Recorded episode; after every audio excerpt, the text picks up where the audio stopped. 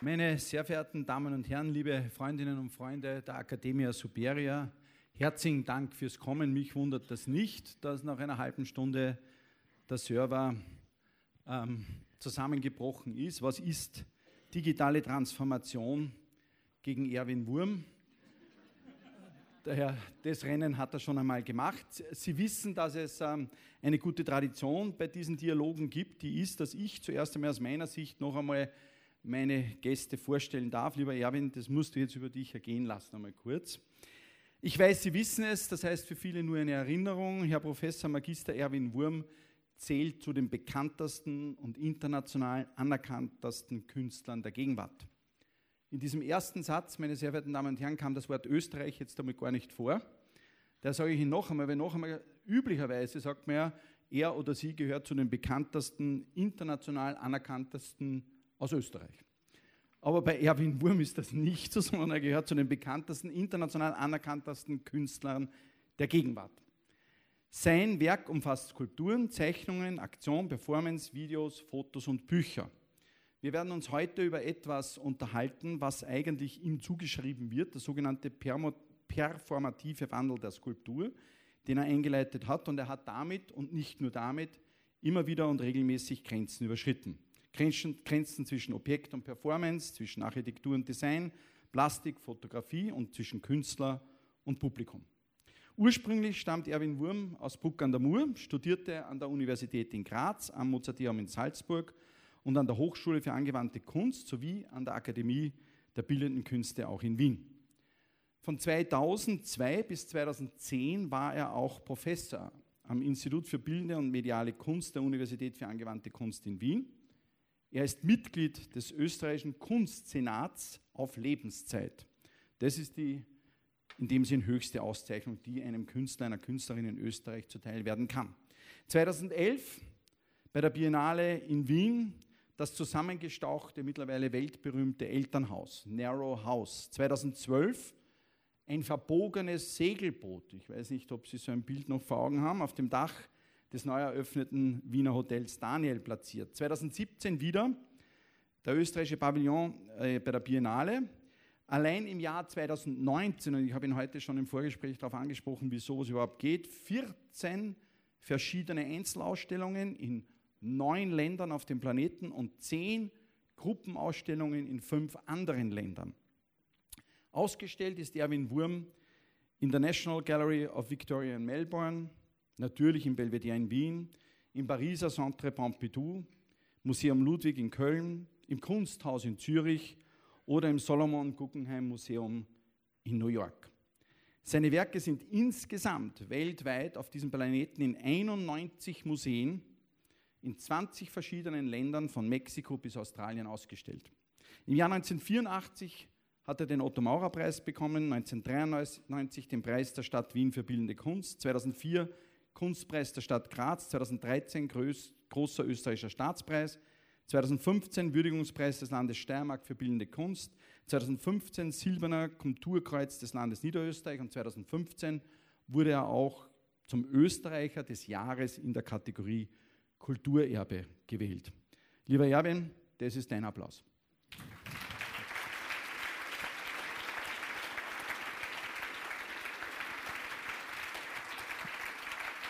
Ich kann mir vorstellen, dass du. Hast brav die, recherchiert. genau. Ich kann mir das vorstellen. Ist jetzt dein Applaus. ich kann mir vorstellen, dass die erste Frage, die ich dir stelle, eine Frage ist, die du schon öfter gehört hast, vielleicht nicht so in diesem Rahmen, aber ich bin mir jetzt nicht ganz sicher, ob ich schon die Antwort einmal wo gelesen habe, obwohl ich heute noch im Auto sozusagen gewarnt worden bin dafür, der Erwin Wurm ist schon alles in seinem Leben sicher von irgendwem schon mal gefragt worden. Wann war das das erste Mal, in deinem Leben? Das erste Mal, wo du sicher warst, ich werde Künstler. Weiß ich ziemlich genau mit 14, weil da gab es einen irrsinnigen Streit mit meinem Vater.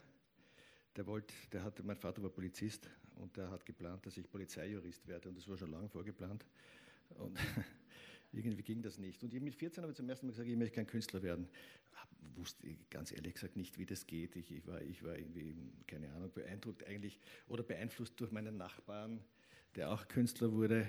Und es war irgendwie so eine Ja, in, in, in, dem Haus, wo ich groß geworden bin, in Graz, in der Wilhelm-Rabe-Gasse, ist ein Literat, äh, ist anscheinend ein Komet drüber geflogen, weil in dem Haus wurden drei Leute Künstler.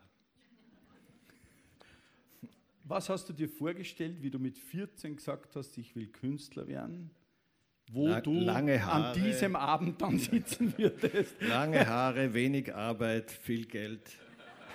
Das wollte ich mit 14 auch werden. Genau so ist es jetzt, nur fehlen die langen Haare.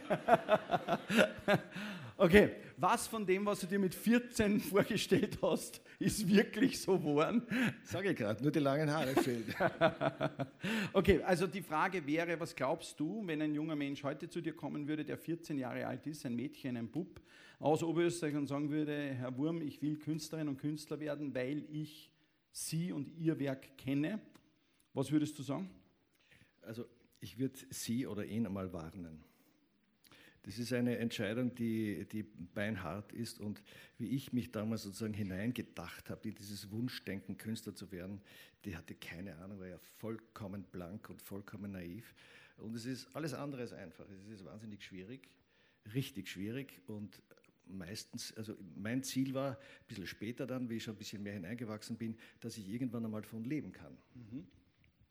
Und das, war, und das alleine war schon viel, weil ich weiß, ich kann mich erinnern, damals mein Vater hat natürlich sofort recherchiert, wie gehört, der Künstler will, äh, der Sohn will, äh, der Bub will, will, will Künstler werden, hat er gesagt, also er hat recherchiert, dass kein einziger Staatspreisträger davon leben kann, von der Kunst. Also das war wie ein großer Hammer vor mir. Und dann hat er auch gesagt, als Künstler ist man schon mit einem Bein im Kriminal. Diese Aussage ist bei mir hängen geblieben. Die begleitet mich heute noch oft. Aber die Frage ist doch, dann hast du gesagt, okay, ist das so ein Punkt? Ich meine, was für Ziele kann man denn haben, wenn man sagt, man wird Künstler? In dem Moment, wo man das beschließt, ist man es ja eigentlich schon. Und das heißt, was ist dann das Ziel, dass man davon leben kann, ist jetzt, sagen wir, unter Anführungszeichen, auch gewissermaßen verständlich. Ja, das war ein, am Anfang war es ein naiver Traum, weil, wie gesagt, mein Vater war Kriminalbeamter, meine Mutter, äh, beide sehr liebe Menschen und bin in einer äh, äh, wirklich warmen und liebenden Familie groß geworden. Aber Kunst und Kultur war nicht existent. Also auch Literatur. Mein Vater, das Einzige, was er gelesen hat, waren Kriminalromane. Habe ich mir aber nie vorgehalten war so. Und, und äh, wie ich für mich dann sozusagen die Kunst und die, ich habe mit den ersten Taschengeld, wenn man 20 Schilling, am Anfang waren es 5 Schilling, dann 10 und dann 20 Schilling, da konnte man sich schon äh, Reklamhefteln, also Bücher kaufen, Taschenbücher kaufen. Und da habe ich mir jede Woche dann mit dem Ding ein Taschenbuch gekauft. Das war für mich, wie ich diese Tür geöffnet habe in diese Welt, weil es war für mich Flucht, das war meine Welt. Also da war ich alleine. Darum habe ich dann später meine Frau, die ich viel später geheiratet habe, die wurde sehr unterstützt von ihrer Familie. Das war mir immer ein Rätsel. Äh, ich, ich habe immer gedacht, das ist etwas, was ich für mich allein haben möchte und möchte niemanden teilhaben lassen, nur mich, also niemand von meiner Familie. Mhm. Das ist sozusagen meines, das mir gehört und das niemanden anderen was angeht. Weil ich ziele ein bisschen darauf ab, zu sagen, Ziele sich in der Kunst zu setzen, glaube ich, scheint mir überhaupt schwierig zu sein. Jetzt braucht man vielleicht persönliche Ziele, ist es, dass man sagt, du, ich will einmal irgendeine Riesenausstellung in dem und dem Museum haben oder ich will einmal das erlebt haben oder ich will einmal einen Katalog haben, wo genau das drin ist, was ich ausstellen würde meine erste Skulptur, die ich verkaufe, ich weiß nicht, sind es dann so, wo du sagst, so und ab jetzt, von 14 an bis zu dem Zeitpunkt, meine Ausbildung, mein Studium, all das, aber dann war mir klar, ich bin angekommen, ich bin Aber das ist ja die Folge von guter Arbeit oder von yep. intensiver Arbeit. Und am Anfang wünscht man sich, man möchte tolle Arbeit machen. Mhm die einen selbst zuerst einmal interessieren, faszinieren, aber man traut sich ja selbst ähm, also nicht keine Geschmacksbildung oder keine Qualität oder, oder keine Substanz in der Qualität zu. Man, sozusagen, ich war immer angewiesen auf Meinungen von anderen, bis ich irgendwann einmal gedacht habe, das kann ich jetzt auch entscheiden. Und am Anfang ist es auch ganz wichtig, dass man sich gleichgealte, gleichgesinnte Gesprächspartner mhm. sucht, Frauen oder Männer, die einen begleiten und mit denen man sich so hochkämpft. Ja? Also intellektuell ist eine intellektuelle Leistung. Und ähm, ja, also mich fragen, mich haben immer wieder Studenten gefragt, wie geht's? Habe ich gesagt, ja, ich weiß es nicht, wie es geht. Ich weiß, man braucht Talent. Da braucht man wahnsinniges Ausdauer, eine Ausdauer, eine Kraft sozusagen, äh, auch aus negativer Kritik, äh, die in Positives umwandeln zu können. Man braucht Erneuerungskraft, wenn, wenn man unten ist, man ist ständig und oft unten, dass man sozusagen wieder aufstehen kann, dass man Wege zurückgehen kann, neu gehen kann, dann muss man das Richtige zur richtigen Zeit tun und dann kann es trotzdem nicht funktionieren. Mhm. Diese, das treibt mich gleich zu einer Frage. Wir sind immer noch unter dem, unter dem Teil, sozusagen deine persönliche Geschichte. Wenn du sagst, man ist unten, was, was muss man sich da vorstellen? Da geht einem das Geld aus, da geht einem die Lust aus, da hat man nicht die Anerkennung, ja, also, von der man glaubt, die würde man verdienen. Ja, also man muss sich vorstellen, man, man, man, äh, also ich erstens mal durch die Literatur beschäftigt mit, mit der Literatur, äh, lernt man oder mit, auch durchs Hören sagen, also damals gab es ja weder Google noch sonst irgendwas oder auch durch Literaturgeschichte und so weiter, ich habe auch da Literaturgeschichte studiert, kommt man relativ schnell drauf, was ist Qualität, also welche, welche Literaten sozusagen sind am Peak, sind an mhm. der Spitze, da gibt es in Österreich ein paar, da gibt es international viele. Und äh, da bildet sich sozusagen das, was man Begriffen mit Qualität umschreiben kann, was ist das sozusagen, das gleiche in der bildenden Kunst. Äh, da gibt es dann Qualitätskriterien. Ich habe mich jahrelang wund geredet bei den Professoren, die ich hatte, was ist das Qualität, wie kann man äh, Kriterien festmachen. Habe ich wenig, wenig Antworten bekommen. Eine Antwort war, und an die glaube ich heute noch, ist, dass das Kunstwerk die jeweilige Sprache der jeweiligen Zeit spricht und mit der gemacht ist. Mhm. Jetzt ist das etwas, was so leicht klingt. Wir können alle sehr einfach beurteilen, eine Arbeit aus der Vergangenheit. Man kann sofort sagen, die Arbeit ist aus den 70ern oder aus den 40ern oder aus den 30ern oder aus den, was weiß ich, 1890. Das kann man im Nachhinein sofort so. sagen, wenn mhm. man Fachmann ist, wenn man sich mhm. auskennt oder Fachfrau ist. Aber die jeweilige Sprache der Zeit zu definieren und zu verbalisieren in der Zeit, was das ist, ist sau schwer. Das weiß man nicht. Das muss man sich sozusagen arbeiten. Das muss einem auch zufliegen. Und ja, man muss offen sein, man muss ähm, aufnehmen, man muss kritikfähig sein, das ist der Hammer, man muss sozusagen damit leben können, dass Leute kommen und sagen, das ist echt der Scheiß, was du machst. Ist dir das passiert? Ja, ich kann mich erinnern, ich, ich habe beim Barzon Brock dann studiert. Mhm. Barzon Brock war ein, ein berühmter Mann. Barzon heißt Schwätzer. Für die, die ihn kennen, die wissen, was ich meine. Aber er war wirklich auch toll. Und der hat zum Beispiel, äh, äh, es war in der Angewandten, die Klasse hat geheißen Gestaltungslehre. Und der hat Beurteilungen gemacht, also man musste Arbeiten mitbringen, musste die herzeigen. Äh, es konnte aber jeder von der Hochschule zu, äh, hinzukommen und zuhören. Und da waren 60 Leute bei der Beurteilung und der hat zu mir gesagt, das alles, was du da machst, ist ein richtiger Dreck, am besten ist du verheizt es. Na, kannst du dir vorstellen, wie das toll ist. Also das, da geht man so klein hinaus und das hält Aber warum macht an. er das? Warum sagt er das? Viele haben, auf, viele haben aufgehört, weil sie gesagt haben, der ist mir zu brutal, den ertrage ich nicht. Für mich war er gut. Ich habe dagegen angekämpft. Hm. Ich habe mhm. wahrscheinlich hab das sowas gebraucht oder ja. Für wen machst du Kunst dein ganzes Leben lang? Für dich? Für Freunde? Für, für das Kunst. Publikum? Möchte, für die Kunst? Für die Kunst. Ich möchte gute Kunst machen. Ich möchte mich einreihen können in, in Arbeiten, die, wo ich glaube, dass die sehr gut sind, also sozusagen in, Meister, in Meisterwerke. Das heißt, es geht darum, ein Teil dieses Begriffes, dieser dieser Wolke Kunst zu sein. Das ist etwas ganz Abstraktes. Ja? Also ich kann mich erinnern, wie ich, ein, wie ich junger Künstler war, der Student war, da hat es da oben immer diese Latte gegeben. Nicht? Also das waren die tollen Kunstwerke, wer mehr von Delft oder äh, gibt ja irrsinnig viele. Und ich wollte das immer, oder auch in der Literatur, ne? ich, wollte, ich hatte sozusagen äh, Longing, sagt man so schön im Englischen. Also ich habe Sehnsucht gehabt oder Lust gehabt, das erreichen zu können. Ich war immer so hoch oben, ich habe es nicht erreicht, habe es nie erreicht. Intellektuell sozusagen habe ich versucht, Anschluss zu suchen. Ich habe es verstanden, konnte es aber nicht umsetzen. Mhm. Das ist dann erst viel später passiert. Also dieser Wunsch sozusagen, an, sich an etwas anzudocken, was, was man glaubt, was Qualität ist oder was Qualität ausmacht, das ist sozusagen der Hauptberuf von uns. Wenn es einem gelingt, ist es gut, das vergisst man dann irgendwann, das lässt man dann auch los irgendwann. Also das sozusagen sind die Beginne. Aber ja.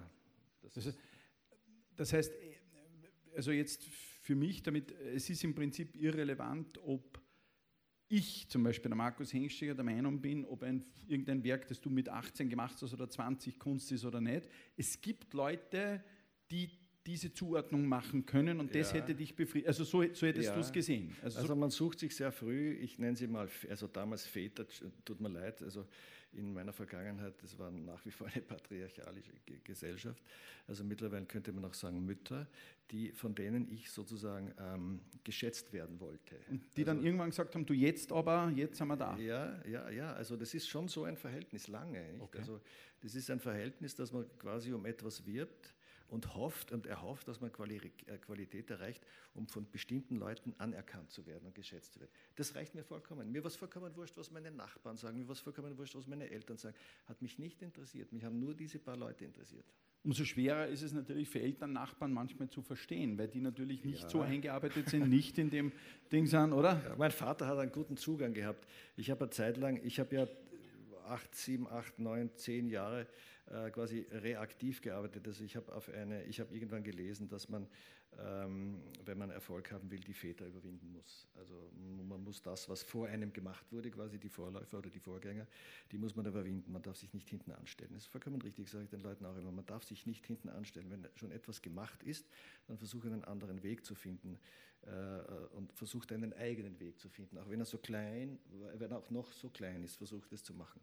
Jetzt habe ich den Faden verloren. Ja, aber wenn man sich bei diesen Vätern, wenn man die überwunden hat, woran merkt man, dass man, dass man jetzt sagt, der, der mir eigentlich bisher gesagt hat, ich gehöre dazu, ich gehöre nicht dazu, ich habe es erreicht, ist jetzt sozusagen äh, nur mehr noch Wegweiser am Rande des Na, Weges und ich marschiere dahin. Sonst man, stellt man sich eben hinten an. Und, okay.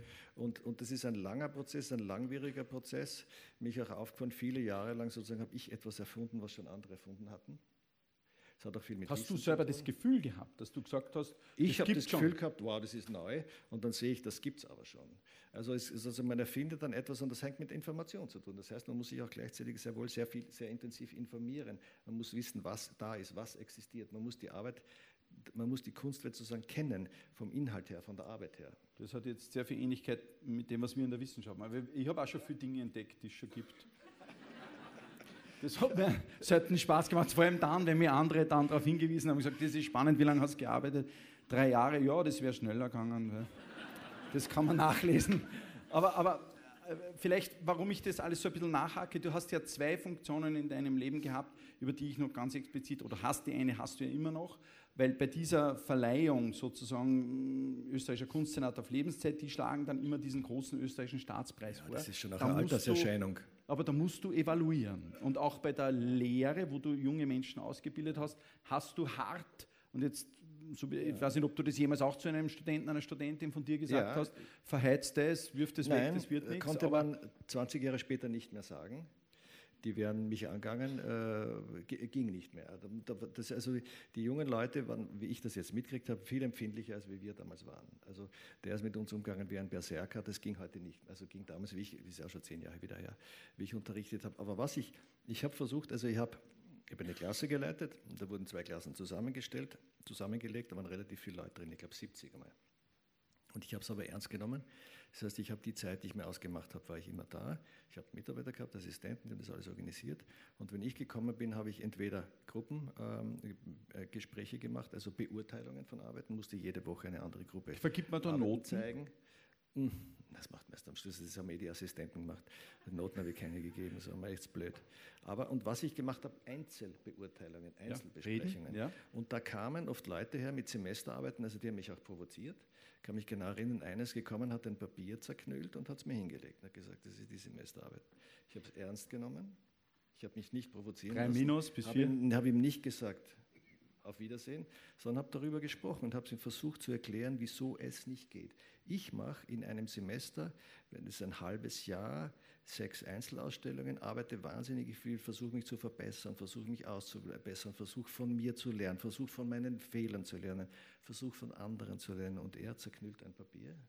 Das hat er kapiert dann, dass es mhm. so nicht geht. Mhm. Ich glaube, der Meinert Lukas und ich, wir wissen auch, also wenn wer Papier zerknüllt, das geht nicht, da sind wir uns auch einig. aber ich habe nur ein Thema damit. Wir haben uns sehr beeindrucken lassen von Kunstwerken, wo man, wenn man vor dem Kunstwerk steht, ob das die Badewanne, ich glaube, ich erinnere mich da von Beuys war oder manchmal auch ein Bild von Miro, wo man diesen Eindruck hat. Wo man denn was, was für ein Eindruck Das wäre hat. gar nicht so viel Arbeit gewesen ja. und dann ist er Plätze. Allein schon an deinem Gesicht sehe ich jetzt, was du jetzt denkst.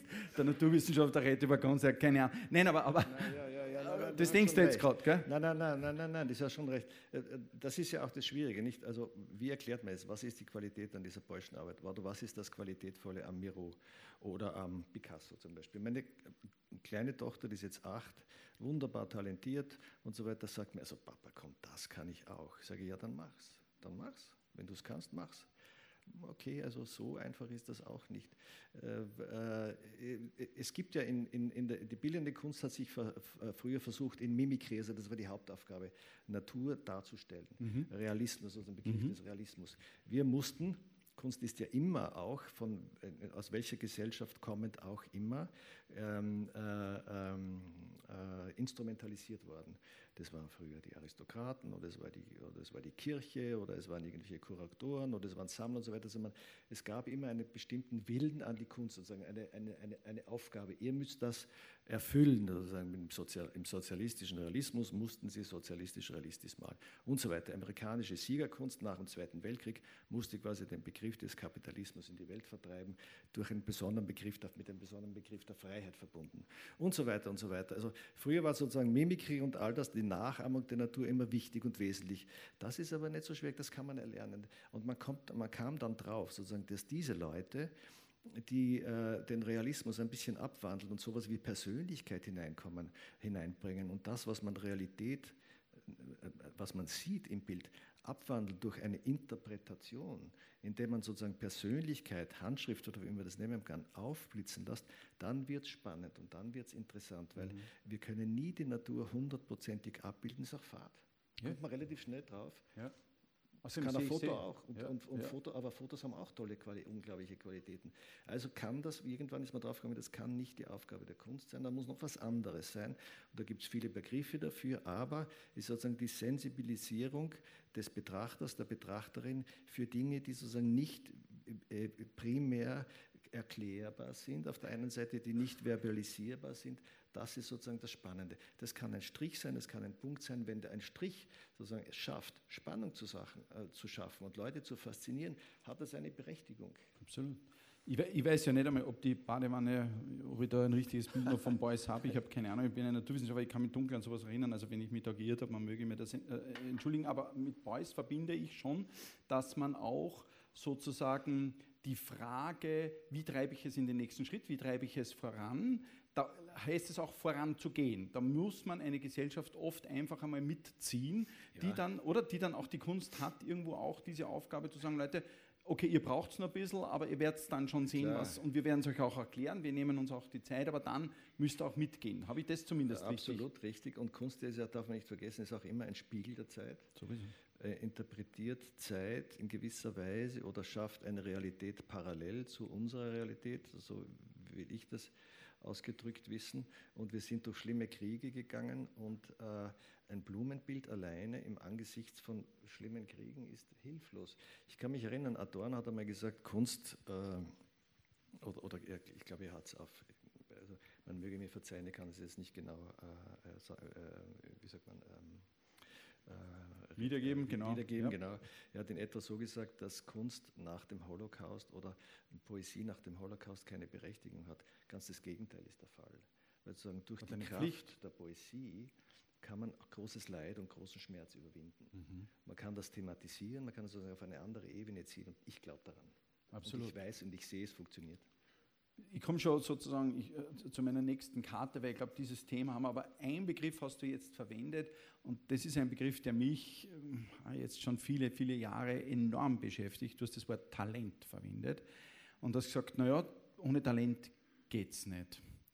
Ist das soweit einmal klar, was da Talent in der Kunst bedeutet? Gibt es da. Nein, Talent. Hat man da, weil ich spiele mir mit diesem Gedanken schon so lange, ja. was ist Talent, wie kann man das bestimmen, wie kann man es entdecken, wie fördert man das? Ist das in der Kunst ein klar, eine klare Sache, wo, wo zum Beispiel, ja. blöd gefragt, drei Leute unabhängig, die so weit sind wie du oder erkennen Talent, wenn es da ist?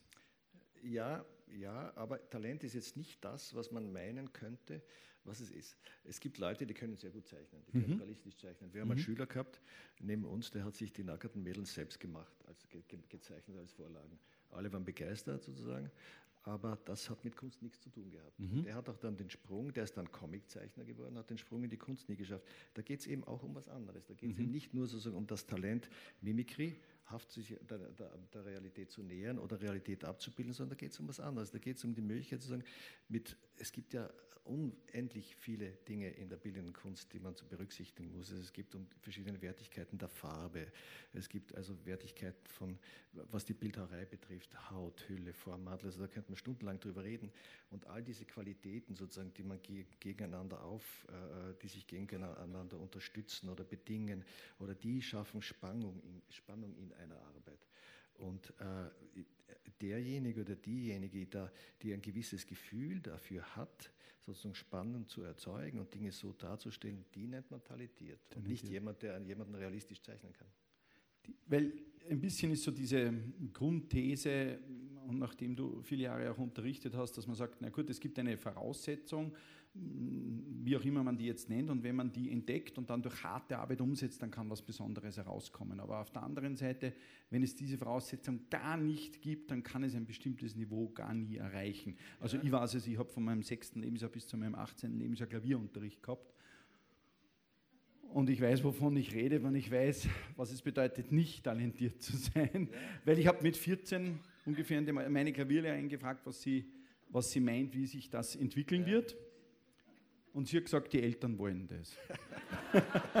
und da war mir dann schon klar, also besser kann man nicht beschreiben, nämlich charmanter, dass man eigentlich völlig, und ich meine, ich spiele heute noch ganz gern untalentiert dahin, aber ich weiß, was es bedeutet, wenn man, und jetzt ist, ist das so in der, sozusagen zum Beispiel in der Bildhauerei, in der, in der Malerei auch so, dass du sagst, okay, pass auf, da gibt es ein gewisses Niveau, das könntest du auch erreichen, wenn du jetzt bei mir Unterricht nimmst, da bringe ich da ein paar Tricks bei und so, ja. aber über das hinaus wird es dann nicht gehen. Das ist schwer zu sagen, weil man weiß nicht, was, sich dann für, was du dann für Kapazitäten entwickelst und was dann aus dir herauskommt. Das ist von Anfang nicht feststellbar. Das sind auch die Probleme. Ich kann mich erinnern, wir haben Aufwandsprüfungen ja, an, der, an, der, an, der, Hochschule als Aufwandsprüfung ja. gegeben.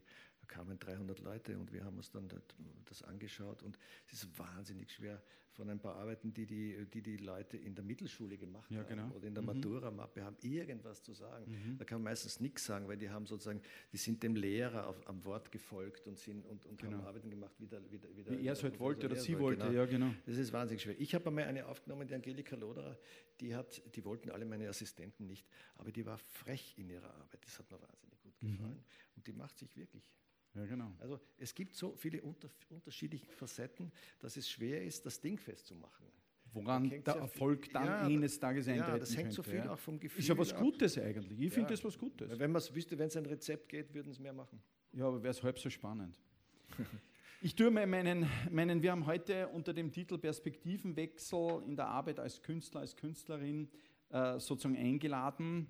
Ähm, ich habe, äh, also das ich musste das dann noch fünfmal fragen, wie man auf die Idee kommt, ein Segelboot zu verbiegen oder ein Haus so zu verschieben oder ein Auto aufzublasen, äh, so dass ich das so lässig finde, dass ich mir es dann zweimal angeschaut habe in Venedig und so weiter. Müssen wir noch drüber reden. Aber äh, ich fange mal mit etwas sehr, äh, wie soll ich sagen, das ist einmal eine Behauptung. Ich habe mir in meinem Leben auch bis zu einem gewissen Grad immer überlegt, ich will etwas transportieren, wie transportiere ich es? Und da ist mir, und das verwende ich in meinen Vorlesungen, in meinen Vorträgen ähm, immer wieder, Humor als ein Mittel eingefallen, dass ich mir gedacht habe, vielleicht, wenn Menschen gemeinsam über irgendetwas auch schmunzeln können, dann bleibt es eher hängen oder dann bin ich eher angekommen oder habe eher ans Herz etwas appelliert, was ich vielleicht, wenn ich es ganz nüchtern gesagt hätte, ist das aber nicht der Grund, warum das Auto aufgeblasen ist oder das Haus gestaucht ist? Ähm, nein, das Haus, äh, das kommt das, also ich muss jetzt kurz ausholen, das Haus kommt von ganz woanders her. Das Haus Bitte. ist so ein Abbild meiner, meiner Zeit, wo ich, äh, wo ich aufgewachsen bin. Also ich bin ja 54 geboren und meine Eltern haben dieses Häusl gebaut in den späten 60er Jahren. Da gab es zwar jetzt schon dann äh, sozusagen die Hippie-Bewegung und all das, aber es war noch eine sehr restriktive Gesellschaft und äh, wir in, wurden in der Schule noch geschlagen und der Turnlehrer hat uns mit dem Pfeiferlschnürl gequält und so weiter. Das war alles andere als frei. Und äh, mit diesem engen Elternhaus habe ich quasi diese Zeit reflektiert. Und wenn man mhm. hineingeht, ist man sofort in, auf, in, einer, in einer Reise, die einen sehr klaustrophob werden lässt. Man sieht all das, was man kennt von den eigenen Elternhäusern, diese eigenen. Hat mit Humor Mögen gar nichts zu tun. Hat mit Humor gar nichts Überhaupt zu tun. Aber wie ich das lieber definiert sehe oder, oder, oder bezeichnet sehe, ist das Absurde oder das Paradoxe. Mhm. Das ist die Fähigkeit, äh, äh, Paradoxität, äh, das Paradoxe äh, erzeugt in uns die Möglichkeit, die Fähigkeit, auf ein, auf ein Thema zu schauen oder auf die Welt zu schauen aus einer anderen Perspektive. Genau. Und da kann man vielleicht was anderes sehen. Ja.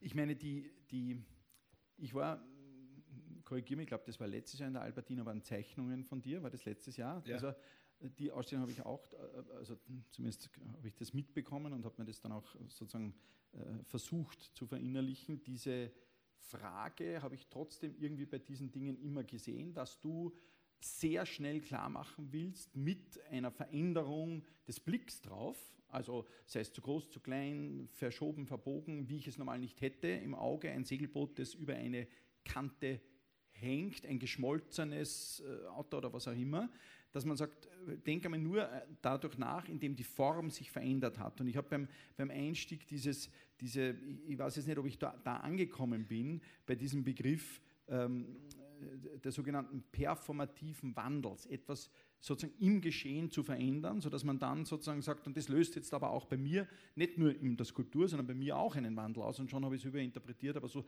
habe ich das immer gesehen, wenn ich vor Erwin Wurm habe gesagt, das verändert ja gerade bei mir was. Das freut, mich, das freut mich.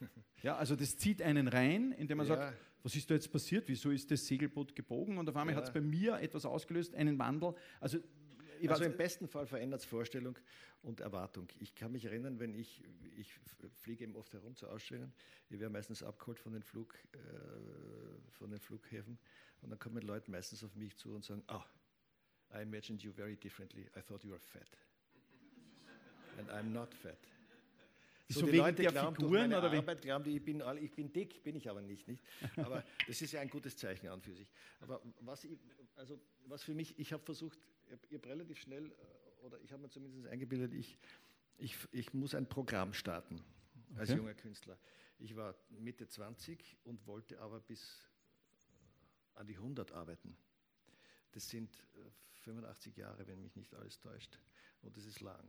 Und eine gute Idee in 85 Jahren ist bei weitem zu wenig, wie wir alle wissen, sondern man muss Ideen immer wieder nachliefern und man muss sich quasi von einer Idee zur nächsten handeln. Mhm. So kann man sie sozusagen in Diskussion halten, so kann man die Arbeit erneuern, erfrischen und, und, und, und quasi ähm, Wertigkeit schaffen.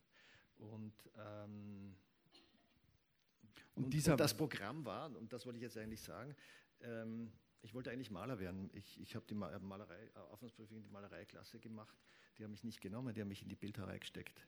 Großer Frust, große Enttäuschung, großer Ärger. Und dann habe ich mir gedacht, hoppla, ein halbes Jahr nichts gemacht. Aber nimm das als Challenge, sozusagen, nimm es als Herausforderung an und versuch was äh, damit zu machen. Und habe damals begonnen, über den Begriff des Bildhauerischen zu arbeiten, das mhm. zu hinterfragen, was ist das Bildhauerei? Also außer jetzt schwarze Skulpturen, die, die mit Taubenscheiße voll sind im Verein.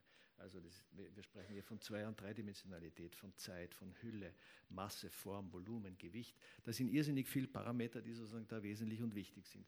Und das habe ich versucht dann mit Begriffen des, des, äh, aus, der, aus der Gesellschaft zu verbinden, zu verknüpfen, um quasi Wertigkeit herzustellen, um gültig in der heutigen Zeit herzustellen.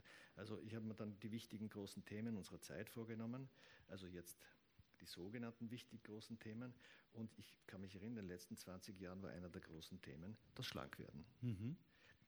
Und jetzt habe ich mir gedacht, wenn ich quasi äh, etwas modelliere und äh, Volumen hinzufüge oder Volumen wegnehme, das, das ist so eine Definition von Bildhauerei, Volumenszunahme, Volumensabnahme. Wenn wir zunehmen und abnehmen, machen wir eigentlich das Gleiche. Also habe ich den Schluss gezogen, könnte und abnehmen Bildhauerei sein. So kam ich zum Dicken, also zum Dicken, da gibt es ja diese Fotos dick und dünn. Und dann habe ich mir gedacht, wenn ich jetzt zwei Systeme Mit das vermische, Mikrofon, ja, wenn ein bisschen ah, ja, so. Dann habe ich mir gedacht, wenn ich zwei Systeme vermische, also das biologische System des Zunehmens mit dem, mit dem technischen System des Autos, komme ich auf etwas Neues, auf etwas ganz Neues. Und so kam das dicke Auto zusammen. Oder wenn ich das tektonische Prinzip der, äh, des, eines Hauses mit dem biologischen Prinzip des Zunehmens verquicke, komme ich auf etwas anderes. Und das sind sozusagen dann erfrischende Dinge, wo man, wo man die Möglichkeit schafft, auf ein Thema aus einer anderen Perspektive zu schauen. Nebenbei, so nebenbei habe ich sozusagen das, äh, äh, die Konsumgesellschaft immer wieder am Korn. Ja, Statussymbole. Nicht Statussymbole genau, kommen genau. bei dir immer wieder unter Beschuss. Genau. Also ich habe das Gefühl, wenn man bei Wurm rausgeht, dann hat man schon manchmal ein bisschen schlechtes Gewissen auch. Für, ist, es, ist es auch gewollt, dass ich da rausgehe und denke, oh, ey, erwischt? Weiß ich nicht. Nein, weiß ich nicht. Also ich mache, wie gesagt, man macht ja Kunst primär mal für die Kunst und für sich. Mhm. Und dann, wie die anderen damit umgehen. Wenn die gut damit umgehen, ist es wunderbar, ist es toll. Aber primär macht man es für sich und für die Kunst. Okay. Die Frage, ähm, die, bei diesem performativen, performativen Wandel der Skulptur, die Frage, die mir sozusagen auch da ein bisschen gekommen ist, ist, bedeutet es auch, dass das, was du, wo du sagst, Teil der Kunst vor 20 Jahren oder Teil der Kunst vor 40 Jahren etwas anderes ist, als das, was du heute sagen würdest, ist Teil der Kunst. Sicher, immer. Oder ist das was stabil? Weißt du, was ich meine? Ist das was, dass du sagst, also das, war, das ist immer, weil manchmal steht man ja und verwendet einen Begriff, der, ja. der für mich unglaublich schwer zu deuten Nein. ist, zeitlos. Wir, wir, das ist zeitlos. Das ja, ist, den Begriff zeitlos gibt es ja nicht. Wir haben als, spricht, jedes Kunstwerk spricht eine Sprache der Zeit. Das kann man in der Literatur sehr schön überprüfen, das kann man im Film sehr schön überprüfen. Sie alle kennen die Filme, was weiß ich, aus den 60ern und 70ern. Vor kurzem habe ich meinen Kindern gezeigt, also nein, nicht vor kurzem, kurzem, vor einigen Jahren, wie meine Kinder zehn oder zwölf waren, meine Söhne, habe ich ihnen gezeigt, The Party von Peter Sellers. Der Partyschreck auf Deutsch. Mhm. Ich habe mich immer abkaut und abgekugelt bei dem Film. Meine Söhne sind eingeschlafen dabei. Mhm. So, Papa, was ist das? Also da hat sich sozusagen das Empfängnis für Humor und für Witzig vollkommen verschoben. Die finden was anderes witzig, das, was ich nicht witzig finde. Das war immer so. Von das war immer so, genau. Das, was die Kinder gemacht haben, haben die Eltern nie witzig gefunden. Genau. Oder? Tradition. Ja. ja. Aber bedeutet das, dass es auch verschiedenes Publikum für verschiedene Kunst gibt? Ist das ein, ein Schluss, den ich ziehen darf oder nicht? Natürlich. Es gibt Leute, die, ähm, ich meine, es gibt so viele Facetten. Weil es schon einmal die Generationen könnten an. Es könnte die Generation sozusagen die eine einen anderen Blick auf Kunst haben wie die andere. Ja, ja, also es gibt da ganz viele verschiedene Ebenen und, und, und, und verschiedene Vorstellungswelten. Es ist auch so, dass das national sehr unterschiedlich ist. Also ich kann mich erinnern, Perzeption von, oder, oder, oder äh, äh ähm, äh, äh, Besprechungen von Kunst in, in Asien, im asiatischen Raum, sind anders als im amerikanischen Raum und im österreichischen Raum. Wie ich am Anfang in Österreich die ersten One Mini-Sculptures gemacht habe oder in Deutschland, die Leute haben hingeschaut, haben sich nicht einmal einen Millimeter bewegt und waren nicht bereit, das auszuführen. Ganz anders in Amerika. Da kam die Selbstdarstellung auch äh, denen zu Hilfe, die haben sich auch viel leichter fotografieren lassen, waren sofort dabei und die Asiaten waren sofort begeistert dabei und haben sich abgehauen und fanden es witzig und fanden es toll. Vollkommen anders. Du führst in, eine, in einen Bereich ein, der mich auch brennend interessiert, nämlich inwieweit glaubst du, dass deine Kunst etwas mit Österreich zu tun hat oder nicht mit Österreich sozusagen, wo es ausgestellt ist, sondern wo es entstanden ist, nämlich in deinem Leben, weil du Österreicher bist, weil du in Österreich groß geworden bist, weil du in Österreich studiert hast und dann dich auf den Weg in die Welt gemacht hast mit deiner Kunst. Beeinflusst das das oder sagst du, sowas ist kein Thema, das ist Nein, immer global schon, gedacht? Ich glaube schon, dass das beeinflusst ist. Wie man heute weiß, ähm, äh, ist sozusagen die Sozialisation äh, quasi in, in, da, wo man aufwächst, in der Gruppe, prägt einen enorm stark. Und es ist auch die Art des Umgangs, wie man Welt sieht, wie man der Humor, äh, wie, wie, man sich gegenseitig kritisiert. Wie, zum Beispiel meine ersten Ehe war mit einer Deutschen verheiratet. Eine mhm. wunderbare Frau aus einer gebildeten Familie, alles toll, Künstlerin auch. Aber wir hatten grundsätzliche Unterschiede, was den Humor betrifft. Wenn Sie gelacht haben, war ich beleidigt. Wenn ich gelacht habe, waren Sie beleidigt. Das hatte keine Zukunft. Ich, ich, will nur, weil das aufgenommen wird, sagen, ich bin auch mit einer Deutschen verheiratet, bei uns ist das ganz anders. Damit ich sicherstelle, nicht, dass da jetzt irgendwas durcheinander kommt. Ja. Dass du mich, ja, sonst äh, äh, heute am Abend das, na gut, wie auch immer. Aber was ich schon sagen will, da ist doch ein Punkt drin. Könnte es doch sein, dass man sagt, der, weil jetzt sprichst du über gesellschaftliche Unterschiede, über regionale Unterschiede, über Herkunftsunterschiede, dann kann es doch auch sein, dass man sagt, die Kunst ist für die Region, für die Zeit richtig, aber für eine andere Region, für eine andere Zeit passt es nicht oder Kunst ist muss drüber stehen. Es ist auch schichtspezifisch unterschiedlich. Es gibt Leute, also, also um, Kunst, um sich mit Kunst auseinanderzusetzen, da gibt es verschiedene Schwellen. Es gibt sozusagen den Eingang, ein, Eingang und dann, wenn man sich darauf einlässt, dazu braucht es natürlich auch in gewisser Weise Vorbildung und Wissen. Dann, äh, wenn man gewisse Mechanismen erkennt und die wiedererkennt, dann kann man tiefer eindringen, dann kann man sozusagen herumgeführt werden oder sich herumführen in etwas. Da braucht es aber sozusagen ästhetischen, ästhetische Vorbildung oder künstlerische Vorbildung oder wie auch immer. Das ist jetzt nicht unbedingt so auf die Re Region bezogen, auch, aber es ist, es ist auch sozusagen shiftspezifisch. Also man hat ja in den 70er Jahren verzweifelt oder in den 60er Jahren versucht, sozusagen die, die, die, die Intellektuellen, die Arbeiterschaft in die Kultur hineinzuholen. Mhm. Das kann mich erinnern, das war eine, eine ganz tolle Sache und ist auch eine tolle Sache, aber es hat oft nicht funktioniert. Es hat mhm. nicht funktioniert, weil da ein anderer Ausgangspunkt war, weil die Bildung eine andere Ausgang, weil die Bildung eine andere war und war eigentlich sozusagen die Identifikation eine andere war, einen Gruppe und der anderen. Da ist man mhm. gescheitert. Also für mich ist das, was du jetzt sagst, deshalb so wichtig, weil ich glaube, dass da, wo etwas Erfolg hat, die Gesellschaft auch Verständnis für diesen Erfolg haben muss, damit das eine das andere empowert, äh, verstärkt. Das heißt, wenn, äh, ich, ich versuche das so zu erklären. In, in, wir haben hier auch einen Dialog gehabt mit Elena Garantsche, die gesagt hat, das österreichische Publikum ist halt so, dass die sind so kunstaffin oder jetzt, äh, so dass das ganz was anderes ist, wie wenn man vielleicht woanders da gibt es ein gutes Beispiel. Ähm, die, die, Habsburger waren sehr kunstaffin. Mhm. Die hatten also groß, ein großes Wissen und eine, eine, eine Meisterschaft in der, im Zuhören und in der Kritik entwickelt. Mhm. Das wiederum hat Meisterschaft zufolge der Komponisten und der Musiker gehabt. Die haben sich gegenseitig hinaufgehalten, genau. sozusagen. Ja. Und das ist in anderen Ländern ganz anders. Also, äh, ja. Es geht ja gar nicht darum. Meisterschaft schafft Könnerschaft, Könnerschaft schafft Meisterschaft. Also und so hin und her. Es geht ja gar nicht darum, dass wir sozusagen in den Schulen, in der Bildung durch den Kunstunterricht in Schule und wo auch immer lauter Künstler, Künstlerinnen generieren wollen, aber wir wollen das Verständnis dafür auf jeden Fall sicherstellen, sodass die, die dann sozusagen den Weg einschlagen, hier auch auf einem Boden auftreffen, der ja. sie auch. Ist das, ist das, ja, das interpretiere ich gerade was rein? Nein, oder? nein, das hat auch einen anderen Hintergrund noch, das liegt mir auch sehr am Herzen. Ähm, jeder Schüler, wurscht ob Hauptschule oder Mittelschüler, kann Bürgermeister werden oder Bürgermeisterin, also nicht jede, aber die, sozusagen die, die Möglichkeit besteht und die Bürgermeister haben bei uns sind die oberste Bauinstanz. Die entscheiden, was gebaut wird und was nicht. Es gibt keine Gremien, die das entscheiden, die nach ästhetischen Kriterien vorgehen oder wie auch immer. Ist das so? Das ist so. Der Erwin Wurm war Sachen, das habe ich überhaupt nicht gewusst. Drum, äh, drum, ist es verdammt wichtig, dass, sozusagen, dass es visuelle Bildung, dass es Bildung gibt für die Bürgermeister, also für die, für die Leute. Visuelle Bildung, damit die ja, wissen, ob das passt oder nicht passt oder ob das genau. schön ist oder nicht schön ist. Das, und dann ist uns aber oft natürlich in gewisser Weise das demokratische System steht uns im Wege herum, weil wie wir alle wissen, der Bürgermeister will wieder, wiedergewählt werden oder die Bürgermeisterin und das korrumpiert natürlich auch. Das Thema haben wir ja in der Politik insgesamt, aber jetzt reden wir nicht über Politik. Das machen wir nicht. Gottes Willen, was hat er da gesagt jetzt? Ja, äh, die, die, die Frage aus, aus meiner Sicht ist natürlich schon die, hast du das Gefühl, dass Österreich, und jetzt sozusagen, die Kurve habe ich schon langsam begonnen und jetzt drehe ich in diese, in diese gerade ein, dass Österreich ein guter Platz ist, für Bildhauer ein guter Platz. Und zwar, ich meine es jetzt einerseits von der Förderung, andererseits von einer gesellschaftlichen Akzeptanz. Äh, wenn ich mir deinen Weg anschaue, dann war es doch auch, vielleicht interpretiere ich das auch nicht richtig, korrigiere es gleich, ein Weg aus Österreich raus und wieder nach Österreich zurück bis zu einem gewissen Grad, weil ja die Akzeptanz sozusagen international und dann erst wieder national ich meine, wie, wie, wie, siehst du das? Ist es jetzt ein Platz, wo man sagt, das ist der richtige, oder muss man in Österreich zuerst einmal draußen erfolgreich sein, um wiederkommen zu können? Äh, ist, sind wir gut aufgestellt? Schon, das muss man schon, weil sonst hat man hier kein Leiberl auf gut Deutsch. Ja. Aber ich, ich, ich liebe es hier, ich lebe hier. Ja. Ich könnte in New York leben, könnte in ja. Asien leben, könnte irgendwo leben. Ja. Habe ja keinen, bin ja nirgends angestellt oder was. Ja. Aber ich habe in, habe in New York gelebt, aber New York, das ist irgendwie nicht meine Stadt. Also mhm. das ist, mhm. da ist, da, ich brauche ähm, Wärme, also soziale Wärme. Ich brauche Zuneigung von Freunden, von Familie. Ich brauche das alles. In New York ist man sehr schnell isoliert. Das ist irgendwie eine vollkommen andere Geschichte.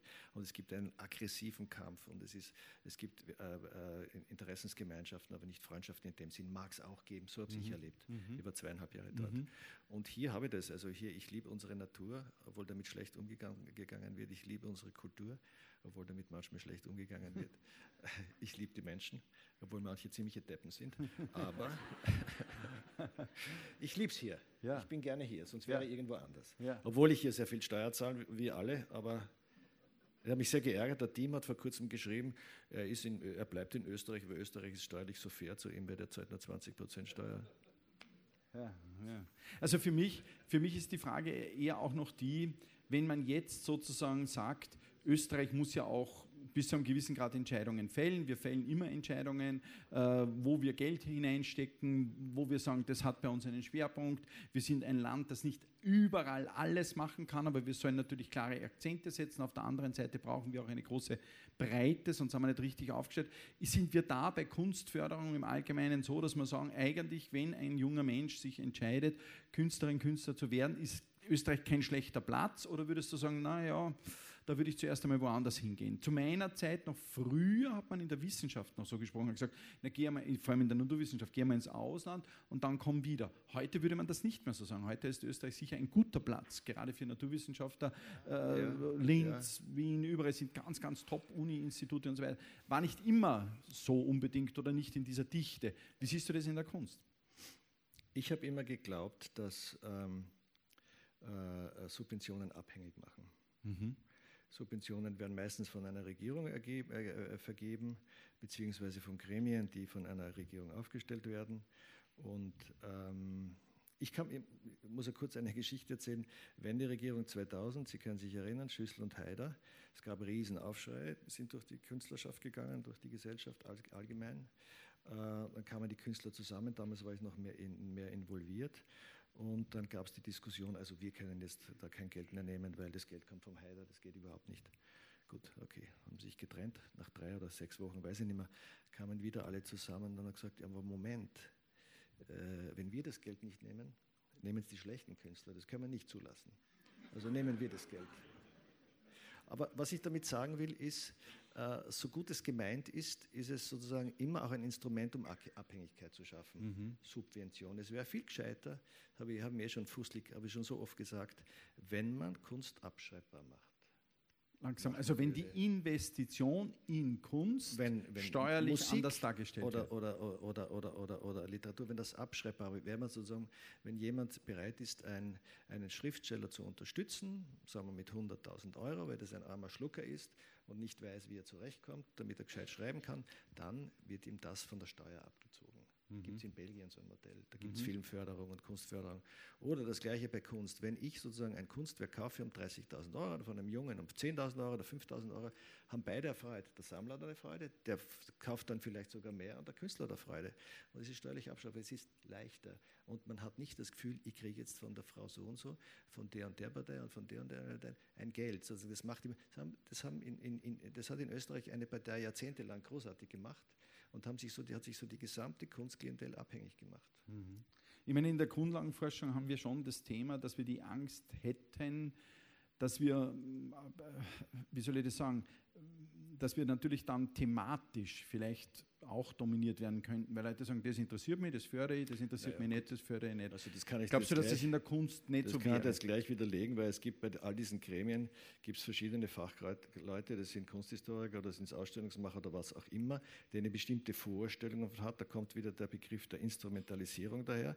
Die wissen genau, wie Kunst zu sein hat. Wenn du dem Genüge tust und wenn dann, dann das Schema ja. passt, dann kriegst du es und wenn nicht, nicht, nicht. Aber das ist genauso sozusagen eine ich Abhängigkeit. Verstehe. Mhm. Ich verstehe, es würde es nicht ändern. Ich meine, äh, ja, wir haben in der Grundlagenwissenschaft immer dieses Argument, wir wollen nicht, wir wollen nicht uh, unmittelbar beweisen müssen, wofür es gut ist, sondern wir wollen es jetzt einfach einmal ja. machen, weil es Grundlagenwissenschaft ja. ist. Und es sollte halt möglichst von all diesen, wie soll ich sagen, Interessen oder dem Markt oder der ja, Umsetzung am Markt und so weiter unabhängig sein. Ich höre junge Künstler heute sagen, also ich produziere nicht für den Markt, sondern ich äh, sage, okay, gehst shoppen, äh, arbeitest bei der Post oder wo. Nein, aber es gibt, ich kriege Subventionen, ich möchte Subventionen haben, weil der Staat hat eine Verpflichtung, uns das zu zahlen. Das ist meiner Meinung nach ein Irrweg. Mhm. Es ist ganz wichtig, wenn man jung ist, wenn man, wenn man äh, äh, sozusagen die, der geschützte Platz der Universitäten, äh, wo Gleichgesinnte gleichaltrige äh, Dinge ausprobieren können, diskutieren können, entwickeln können, vielleicht ein paar Jahre später auch noch ganz wichtig ist, dass sozusagen ein Nährboden bildet, also wie ein Humus, der sich da entwickelt, wo Dinge wachsen können. Aber irgendwann man schleppt ja auch viele Leute mit, die keine Kraft haben, sozusagen ja, ja. das selbstständig zu machen. Ja, die schleppt man bis zum 50er mit, dann kriegen sie keine Subventionen mehr, weil sie dann zu alt sind, oder bis 45. Und das sind dann die echt harten Fälle. Da mhm. hat die mhm. Johanna Kandel einmal gesagt, sozusagen, der Jugendbonus ist vorbei, was bleibt übrig? Nichts. Jetzt wird es bitter. Mhm. Du, äh, über dich wird gesagt, du tust jeden Tag, ich weiß nicht, ob das eine Art Tagebuch ist oder was auch immer, zeichnen. Jeden Tag zeichnest du irgendwas. Wenn ich, ich Lust habe. Äh, also nicht jeden Tag. Äh, hat das irgend, äh, und du hast auch gesagt zu dem Studenten, der dieses Papier am Boden geworfen hat, ich, auch da jetzt wieder Vorsicht, weil ich habe es jetzt sozusagen, es ist auch ein Stück Arbeit und da ist man zu wenig Arbeit drinnen und ich mache so und so, so und so. Nein, da ist man auch zu wenig Überlegung drinnen. Er konnte es auch nicht, er konnte es auch nicht okay. erklären und konnte es nicht darstellen. Ich will auf die Frage hin, ist Kunst, wie muss man, das vor, muss man das vorstellen, wenn man auch so wie du sagst, man will ja einen Weg gehen, der aber viele, viele Jahre sich immer wieder neu erfinden, neu entwickeln, ein hartes Stück Arbeit. Dranbleiben, dranbleiben, dranbleiben. Und nicht Rotwein, Käse, mir wird schon was einfallen, und wenn mir was einfällt, lass es euch wissen, absolut, bis dahin. Absolut. Ja. Beinhard, immer wieder, noch immer. Ich muss mich jeden Tag bestätigen, ich muss sozusagen jeden Tag ankämpfen. Äh, Stehst du in der Früh auf, ziehst da so einen Mantel ich stehe in der Tat in der Früh auf, du nicht? Gut, die Frage war jetzt, Schnell, also, also, gut, Stell wir haben vor. geklärt, Erwin Wurm steht in der Früh auf. Aber wie stellen wir das vor? Du gehst in Niederösterreich, du hast ja da ein, ein Refugium geschaffen, wo auch Platz ist. Das ist ja bei dir eine große Bedingung, arbeiten zu können. Also wo viel ja, weil ich Mitarbeiter habe, große genau, Werkstätten, ja. Lastwagen müssen raus und reinfahren können. Wir, genau. sind, wir sind ein kleiner Und ist das, muss man sich das so vorstellen, dass du jeden Tag zur Arbeit gehst? Wenn ich in Österreich bin, ja. Bin ich jeden Tag da. Jeden Tag, es mich freut, es mich erfüllt. Was soll ich sonst tun? Es freut mich, es erfüllt mich. Ich habe eine Freude, wenn ich neue Dinge bearbeiten kann. Oft ärgert es mich wahnsinnig, oft bin ich frustriert. Ich kämpfe noch immer, jeden Tag. Mal äh, ist es besser, mal ist es weniger gut. Es ist, ich mich, kann mich nie ausruhen. Ich habe nicht das Bedürf äh, nicht das Gefühl, dass ich mich auf etwas ausruhen kann, was ich erreicht habe. Das kenne ich nicht. Ich also wenn Gefühl, Erfolg einmal wirklich, wirklich da ist, dann sagst das du, okay. Das glaube ich nicht. Ja. Wenn du Leute anschaust, die angefangen haben, sich auszuruhen, da geht es bergab und zwar steil. Mhm. Das kennst du von dir. Mhm. Ich arbeite immer weiter. Nein, ich meine, du arbeitest ja auch immer weiter. ja, mal schauen. ja, aber, aber was, mich, was mich schon interessiert, weil jetzt kommen wir zu einem Punkt, den ich schon noch ansprechen will. Nochmal, wir wollen nicht über Politik reden, aber Kunst ist sehr schnell in dem Thema drinnen. Kunst hat auch eine Pflicht, eine Aufgabe.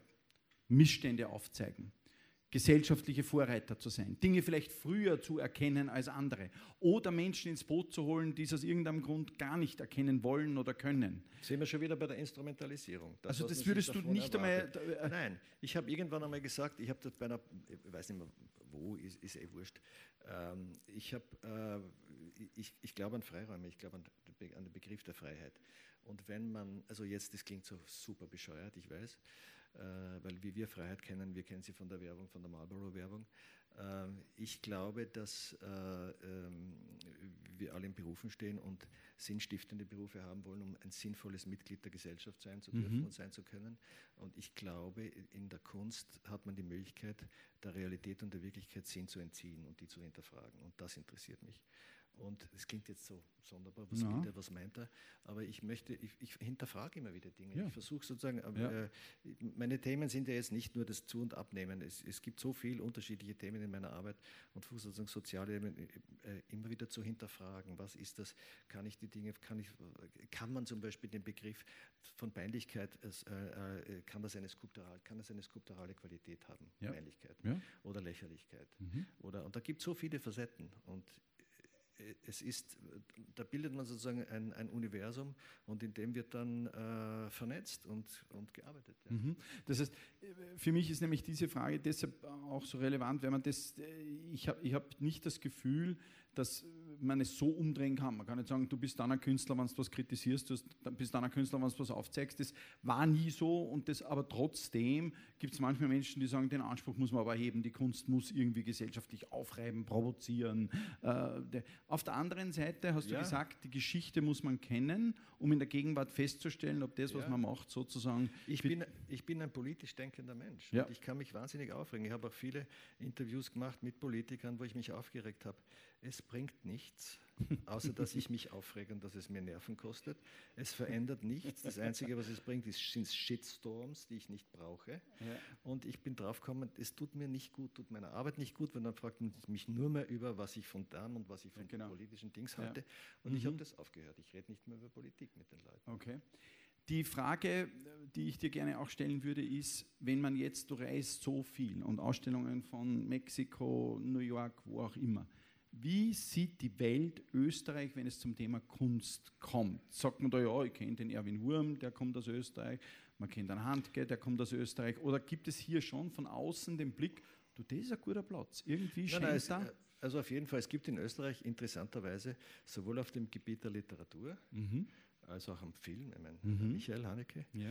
äh, äh, als auch in der bildenden Kunst, West, Sonic, gibt es viele tolle Positionen, die international Kann kein Zufall sein, oder wie sagen wir das? Da muss irgendwas gut laufen. Wosowitzki, Haneke im Film, Handke, Jelinek, Literatur, ich glaub, ist Wurm dieses, und viele äh, andere. Es, es gibt ja so ein, ein, ein Klima.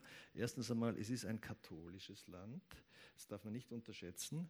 Ähm, es hat den Barock hier gegeben.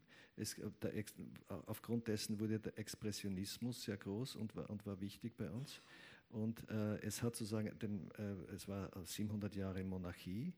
ähm, äh, ein Beamtenstaat bzw. Polizeistaat und katholische Kirche. Zwischen mhm. diesen Machtblöcken mhm. ist das, was man österreichischen Charakter oder Seele oder wie man was nennen will, hat sich da entwickelt. Also das ist schon mal eine ordentliche Mischung. Ja. die relativ selten ist. Dann nach sozusagen Ende des 19. Jahrhunderts äh, äh, Hitler ist sozusagen ein, ein wesentlicher, ein wichtiger Teil unseres kulturellen Verständnisses das Judentum vernichtet worden. Mhm. Mhm. Die waren immer, also wie, wie, man weiß, in Österreich ist ja, also es hat lange Zeit keine Sammler gegeben, weil, wie man weiß, das Kaiserhaus in Österreich und die Aristokratie hat restaurativ gesammelt, nach hinten, um die eigene Gesellschaft zu haben in die Zukunft zu verlängern. Das Großbürgertum hat das. Also, die, weil Sie gemeint haben, das ist sozusagen Ihr elitärer Gesellschaftsanspruch und den wollen wir nur möglichst Auch um verlängern. Die Gesellschaftsform zu verlängern. Mhm. Ja. Dann das Großbürgertum hat die kopiert, das Kleinbürgertum die. So kam es zustande, dass es in Österreich zwar die Habsburger die eine große Sammlung gegeben hat und sonst also sehr nach hinten gerichtete, sehr restaurativ äh, äh, äh, organisierte äh, Sammlungen gibt. Mhm die, die, Juden waren sozusagen vollkommen anders konstruiert, die haben zukunftsträchtige Sammlungen. Mhm. Ich habe vor 25 Jahren war ich im Vorstand von der Sezession, ist ja von Künstlern geführt, also in Wien, das Ausstellungshaus. Ja. Und da habe ich recherchiert und habe festgestellt, um die Jahrhundertwende, also damals äh, 19. bis 20. Jahrhundert, hat man in Wien alles gesehen. Es gab Van Gogh-Ausstellungen, es gab Gauguin, all das. Und da wurden bis zu 45 Prozent der Arbeiten verkauft. Mhm. War alles jüdische Klientel, die hat man vergast oder sind weg oder mhm. gibt es nicht mehr. Mhm. Also ein großer Verlust. Langsam bildet sich etwas Neues langsam bildet sich etwas Neues, weil man sozusagen nicht mehr so restaurativ denkt, also nicht mehr, ich möchte jetzt sozusagen äh, quasi die alte Gesellschaft wieder aufleben lassen, sondern weil man mitkriegt hat, es geht, muss woanders hingehen mhm. und langsam äh, verändert sich das alles. Ob, ja. Die Welt der Galerien, die Welt der Museen in Österreich ist gut aufgestellt? Ja, man hat dann politisch versucht, das wieder zu korrigieren, was schlecht war. Äh, große Leistungen kann man halt nicht kanalisieren und in ein enges Gerüst stecken.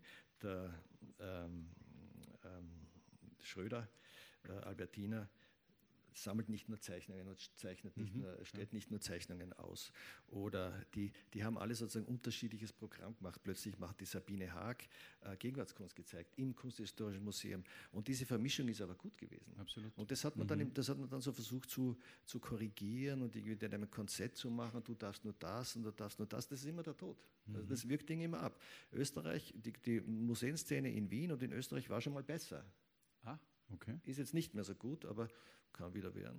Ja. Das schlecht ist auch nicht. Aber. Ein, ein, Thema, das viele Menschen juckt, wenn es um Kunst und Kultur geht, ist, ähm, müsste es nicht auch leistbar sein? Müsste nicht so sein, dass ich mir auch ein Bild leisten kann, dass ich mir, oder eine Skulptur leisten kann und ist nicht sehr schnell der Erfolg mit so hohen Preisen verbunden, dass man sagt, das kann man sich als Privater eh dann nicht leisten. Ja, das stimmt. Das stimmt ja? Ja. Gut oder schlecht?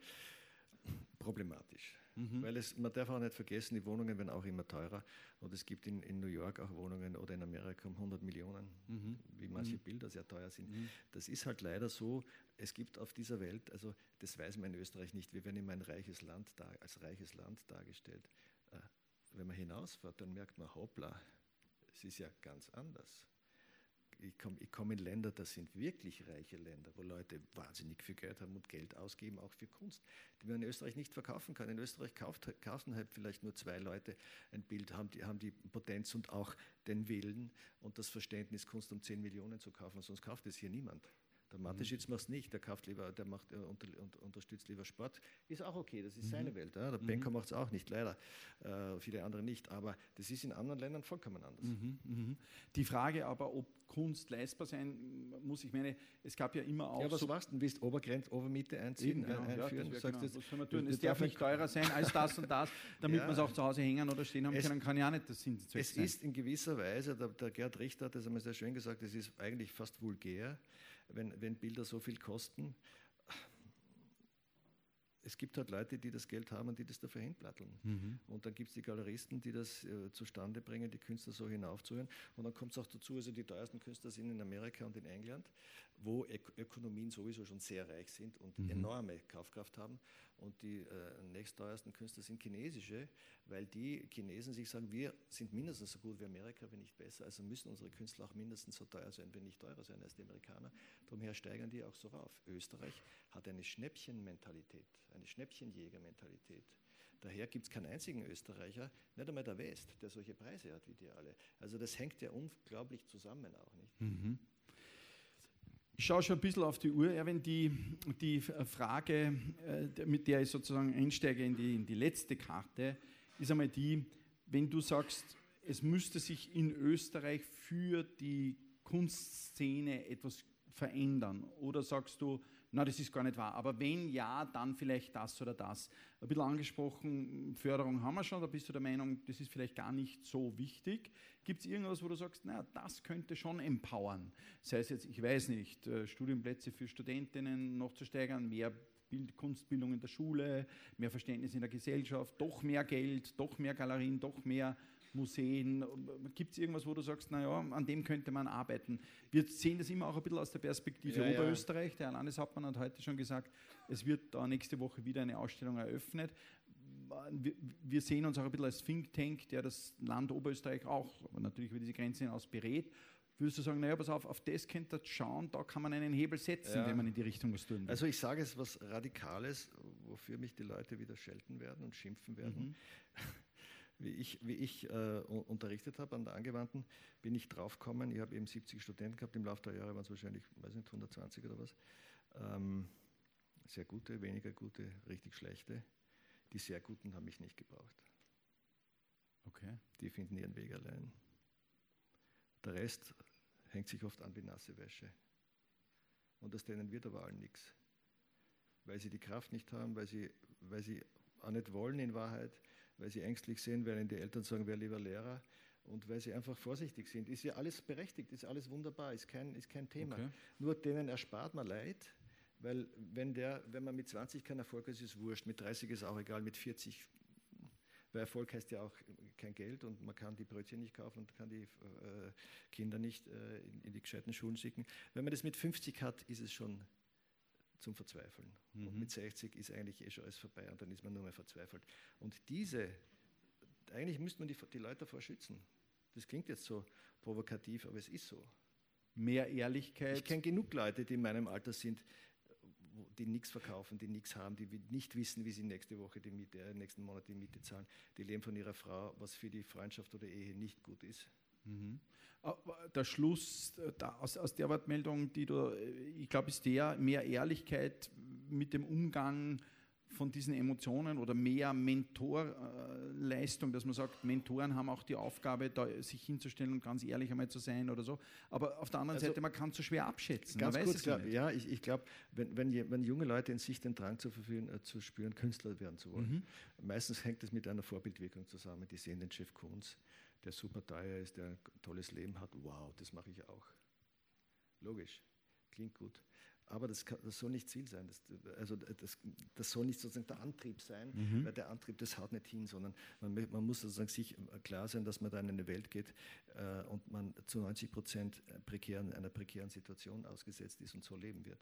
Mhm. Und man muss sozusagen bereit sein, das auf sich zu nehmen und zu sagen, mir ist das vollkommen wurscht.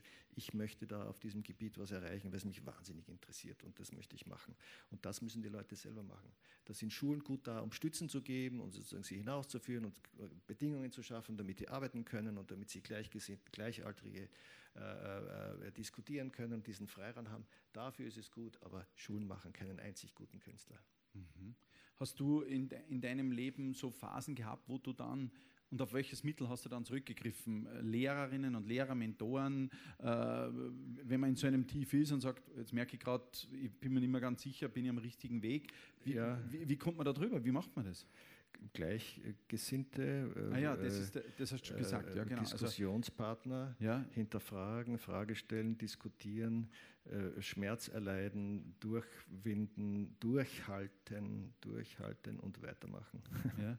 Wir haben, wir haben das in der Wissenschaft durchaus auch, dass wir sagen, es gibt so ein bisschen eine Welt, die, die wir bespielen, die man manchmal nicht ganz hundertprozentig nach außen tragen kann, weil das nur verstanden wird in dieser Runde und dann muss man sich halt in dieser Runde immer regelmäßig treffen, um sich gegenseitig halt zu bestärken, ja. dass man nur am richtigen Weg ist. Das hat schon so etwas ja. auch, oder? und ich habe auch gelernt, dass Leute, die sozusagen äh, beratungsresistent sind oder die sozusagen nicht bereit sind zu sagen, ja, das ist vielleicht jetzt wirklich noch gut, äh, nicht gut, die haben meistens nicht viel Chancen. Mhm. Also man muss schon die Fähigkeit mitbringen, auch sagen zu können, das ist jetzt wirklich nicht gut. Und warum? Passiert ja jedem, ist mir so oft passiert. Es gibt also wirklich genug Arbeiter von mir, die schlecht sind. Ja. Und die tut es mir leid, aber leider habe ich sie in die Welt gesetzt. Die wäre jetzt nicht mehr los. Aber es ist halt so. Kann es sein, dass etwas, was du einmal schlecht eingeschätzt hat, hast von dir oder auch andere von dir schlecht später als gut eingeschätzt ja, hast? Ja, das gibt es auch. Ja. Weil ich muss sagen, in der Wissenschaft bin ich mittlerweile vorsichtig. Das, was ich ja, ich weiß. Es waren dann oft später große Entdeckungen. Ja, es ist alles. Und ich mich geärgert. Nicht? Also es gibt ja viele Menschen, die tolle Sachen entdeckt haben, aber gefunden haben es dann die anderen. Die Frage äh, so gegen Ende immer geht in Richtung, wir haben ein Element bei Academia Superia, wir nennen das Surprise Factors. Surprise Factors ist das Unvorhersehbare. Aber wir wollen es ein bisschen retrospektiv betrachten. Äh, vielleicht es da mal ganz kurz, was waren Dinge in deinem Leben, die, und ich meine jetzt Berufsleben, wo du sagst, das hätte mir niemand vorausgesagt, das hätte ich nicht vorausgesagt, hatte aber einen entsprechenden Einfluss auf das, was passiert ist, wenn du so zurückdenkst. Gibt es da sowas, wo du sagst, schau her, die, die One-Minute-Sculptures. Also Warum war ich, das so? Ich war in einer depressiven Phase und ich wollte schon, die wollte ich schon lange machen, aber ich habe irgendwie ein Jahr, ein Jahr gar nicht gearbeitet, wegen aus persönlichen Gründen, Scheidung und äh, Eltern und Kinder alle weg und konnte nicht arbeiten. Und, äh, und dann war mir plötzlich alles wurscht. Und dann habe ich sozusagen etwas gemacht, was dann die, das Resultat waren, die, waren Mini-Sculptures. Und ich, ich habe nur kurze Zeit in meinem Leben irgendwie Notizen gemacht, also Tagebuch geführt und irgendwie habe ich das immer wieder gesehen und da steht dann drinnen, also da habe ich eine Ausstellung gemacht, habe diese Fotos gemacht und da habe ich dann geschrieben, also ich weiß nicht, ob das gut ist und keine Ahnung und so. Also war sehr zweifelhaft und dann ist es aber irrsinnig losgegangen, international und vollkommen unerwartet und auch nicht äh, berechnet oder was. Das gibt es. Welche solcher so Preisfaktoren kennst du in deiner Branche, die wir noch nicht kennen, die auf uns zukommen? Gibt es irgendwas? Ja, ich kenne zum Beispiel, ich habe gemerkt, dass Schmerz, also ich habe es gehasst, also ich, ich, muss auch jetzt sagen, ich fühle mich nicht wohl dabei, wenn ich sage, es gibt ja diese Idee der Sublimierung, dass man mhm. großen Schmerz, äh, der einem widerfährt, sublimieren kann und daraus Kraft schöpfen kann und etwas machen. Und das fand ich immer eine romantische Idee äh, des 19. Jahrhunderts. Mir ist das passiert. Und es war gerade das Gegenteil. Es hat was ergeben, was mich wahnsinnig nach vorn gepusht hat. Mhm. Das war eine, riesen, eine Riesenüberraschung. Gibt es irgendwelche künstlerischen Richtungen, die am Horizont auftauchen, aus irgendeiner Weltecke des Planeten? Immer wieder. Es gibt wo so du sagst, junge, Leute, das wissen, wisst ihr in Oberösterreich es, noch gar nicht, das wird kommen. Es gibt so viele junge, tolle Leute, die, so, die wirklich tolle machen, Sachen machen. Die, die jungen Leute versuchen, nach, versuchen ja auch so, weiterzuarbeiten. Dort, wo wir, wo wir gearbeitet haben, uns zu überholen und weiter zu großartig. Da kann man nur mit offenem Mund zuschauen und applaudieren. Hat die Digitalisierung oder die digitale Transformation. Für mich nicht. Für dich nicht. Aber ich, generell ich weltweit siehst du irgendeine künstlerische Reaktion auf Internet of Things oder digitale Transformation? Ars Electronica, das habt ihr super abgedeckt. Ars Electronica war schon weit, bevor aber ganz gewusst ehrlich, haben, was das ist. Hallo. Ich sehe da nicht, aber vielleicht bin ich auf dem Auge blind. Ich sehe es vielleicht nicht. Aber da, wo ich mich bewege, in dem Ausstellung Museumskontext, wenig, marginal. Okay, das ist interessant. Gibt es etwas, wo du sagst, das muss erwähnt werden, das wird der Erwin Wurm machen, das wird uns überraschen in naher Zukunft, in späterer Zukunft, irgendwann, wo du jetzt sagst, Leute, mit dem habt ihr nicht gerechnet, das werde ich bringen. Ich werde nicht mehr Vater. ich bin mir jetzt nicht sicher, wir wollten ja so Preisfaktor. aber sonst bist du oder arbeitest du an irgendwas, wo du sagst, Leute, ich erzähle es euch nicht, aber ihr werdet schon sehen. ja, ja, nein, diesen Fehler mache ich nicht mehr. ja. Also dem nicht. Aber so. ich arbeite weiter. Das ist gut. Mhm. Lieber Erwin, das Wichtigste hast du schon als Schlusssatz gesagt. Das Wichtigste für uns äh, in Österreich ist, dass so jemand wie der Erwin Wurm weiterarbeitet, dass wir stolz darauf sein können. Besonders stolz darauf sind wir natürlich, dass du uns heute von dieser Tätigkeit hier in Linz erzählt hast. Wir werden es mit Begeisterung weiterverfolgen. Wir werden jedes Mal, wenn es auf Erwin Wurm zu sprechen kommt, sagen, das ist einer von uns, also Österreich. du kennst, wenn es schon um Instrumentalisierung und Vereinnahmung geht, dann machen wir das allerweil. Für heute einmal bedanke ich mich äh, im Namen der Academia Superior, im Namen derer, die heute zugehört haben. Und äh, der tosende Applaus, der jetzt sozusagen folgt, ist natürlich einerseits für deine Arbeit, aber vor allem für diesen wunderbaren Abend. Herzlichen Dank.